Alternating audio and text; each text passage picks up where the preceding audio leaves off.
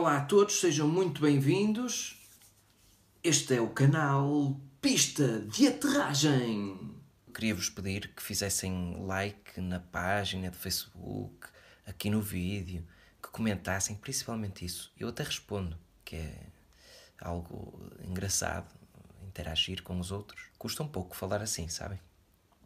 Faz um pouco de pressão. Partilhem até, digam assim: olha, tenho aquele amigo que fala umas coisas engraçadas de uma maneira assim um bocadinho estranha, até podes aprender algo. Digam isso aos vossos amigos. E digam-lhes que este é o pista de aterragem, pode ser que eles se entusiasmem a pensar que ganham uma viagem, qualquer coisa. E ganham, a deles. Era isso.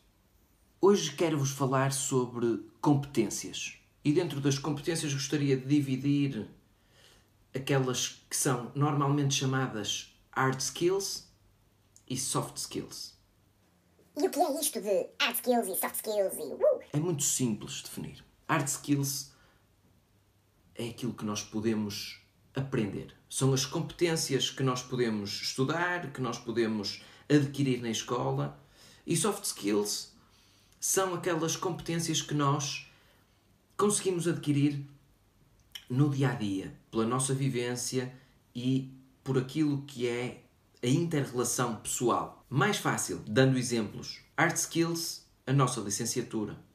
Aquele curso de formação que fizemos no verão. Soft Skills, resiliência, a nossa paciência, a nossa resistência à mudança. Enfim, no texto eh, que está no blog têm mais exemplos e mais complementaridade. Aquilo que gostaria de vos dizer a vocês que são ou serão, porque todos somos, candidatos numa entrevista de emprego, é que mesmo que isso não esteja realmente claro na cabeça do entrevistador, são sempre mais valorizados os soft skills que os hard skills. Isto porquê? Quando saímos do nosso curso, alguém nos diz: Eu até o contratava, mas não tenho experiência. Do outro lado, quando chegamos para trabalhar em algum sítio, às vezes dizem assim: Ainda bem que chegou agora e que é novo, porque traz alguma mudança e nós até já contratamos gente com muita experiência, mas que tinha vários vícios. Ambos os lados são uma pescadinha de rabo na boca.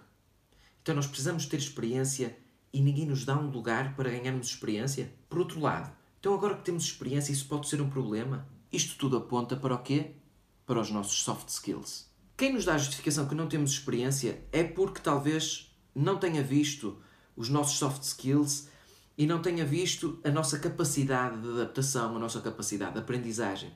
Porque todas as empresas gostam de alguém que tenha realmente um conhecimento de base, mas que depois se possa adaptar e moldar à realidade da empresa ou à realidade da entidade patronal, seja ela qual for. Do outro lado, temos aquelas pessoas que têm muita experiência, mas que têm alguns vícios.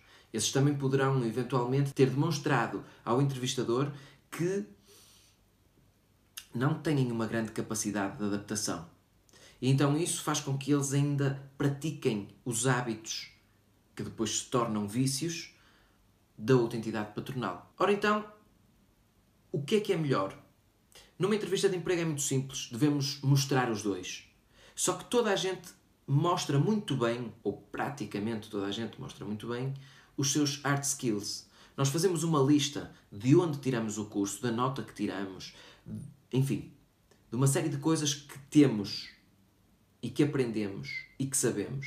Mas muitas vezes esquecemos de dizer o que somos, como somos e como somos capazes de chegar aonde queremos ir. E eu, principalmente, como entrevistador, eh, prefiro uma pessoa que me demonstre capacidade de adaptação, que me demonstre força de vontade, proatividade, capacidade de iniciativa, que me traga algo de novo para além das minhas ideias do que apenas uma pessoa que tirou um curso igual a tantos outros. Estudar é mau? É isso que eu quero dizer? Não. Estudar é uma ferramenta, como outra qualquer. Mas uma pessoa que tem um curso e que tem proatividade e que tem capacidade de adaptação chegará sempre mais longe do que aquela pessoa que tem exatamente o mesmo curso e que não se adapta e que não faz nada para evoluir ou que não tem a mesma capacidade de resistência à mudança. E nós não sabemos. Num mundo uh, tão grandemente tecnológico como este, em que as mudanças uh, são constantes, em que empresas gigantescas vão à falência do dia para a noite. Nós não sabemos se amanhã o nosso conhecimento será suficiente, não sabemos se a nossa licenciatura se adapta à realidade do mundo, não sabemos sequer se o sítio onde trabalhamos vai existir. Então temos que potenciar ao máximo aquilo que são os nossos soft skills, aquilo que nos pode levar a ser úteis em qualquer parte, em qualquer sítio, em qualquer ramo de atividade, e isso compensa os art skills. Uma coisa muito engraçada que costuma acontecer é que quando nós desenvolvemos art skills, quando tiramos um curso, quando uh, fazemos eh, formação, quando lemos algo, muitas vezes isso não se traduz numa mudança dos nossos soft skills. Não é por termos lido 500 livros sobre o mesmo assunto que vamos ser mais resilientes à mudança. Bem, pelo menos seremos resilientes na leitura. Não é por termos tirado duas licenciaturas que seremos mais aptos nas relações interpessoais. No entanto, se os nossos soft skills forem realmente bem desenvolvidos, nós teremos a capacidade de, no nosso novo empregador, estar dispostos a aprender, estar dispostos a evoluir, temos todas as capacidades, a garra, o grit, temos tudo, todas as ferramentas que nos permitem evoluir os nossos hard skills e chegar a um equilíbrio entre os dois, que normalmente é raro encontrar e infelizmente também. Por isso, já sabem, é extremamente importante, quando vão a uma entrevista de emprego, citar, por exemplo, as vossas atividades extracurriculares. O kickbox, isso vai mostrar a vossa resiliência em levar na cara. O vosso voluntariado de verão vai mostrar uma capacidade de trabalho para além do objetivo monetário. E até eh, os vossos gostos pessoais, porque isso pode trazer à vossa nova empresa objetivos diferentes, caminhos diferentes, ideias frescas que se calhar o vosso superior hierárquico não terá, porque não frequenta os mesmos sítios, não ouve as mesmas músicas, não lê os mesmos livros. E isso, o que nós somos, é verdadeiramente mais importante e mais vital para uma empresa do que se calhar aquilo que nós somos capazes de fazer ou que já sabemos. O que importa é o agora e o percurso.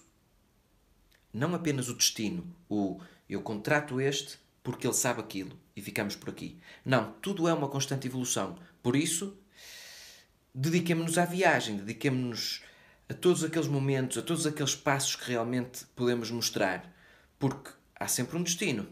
Mas o que conta é a viagem.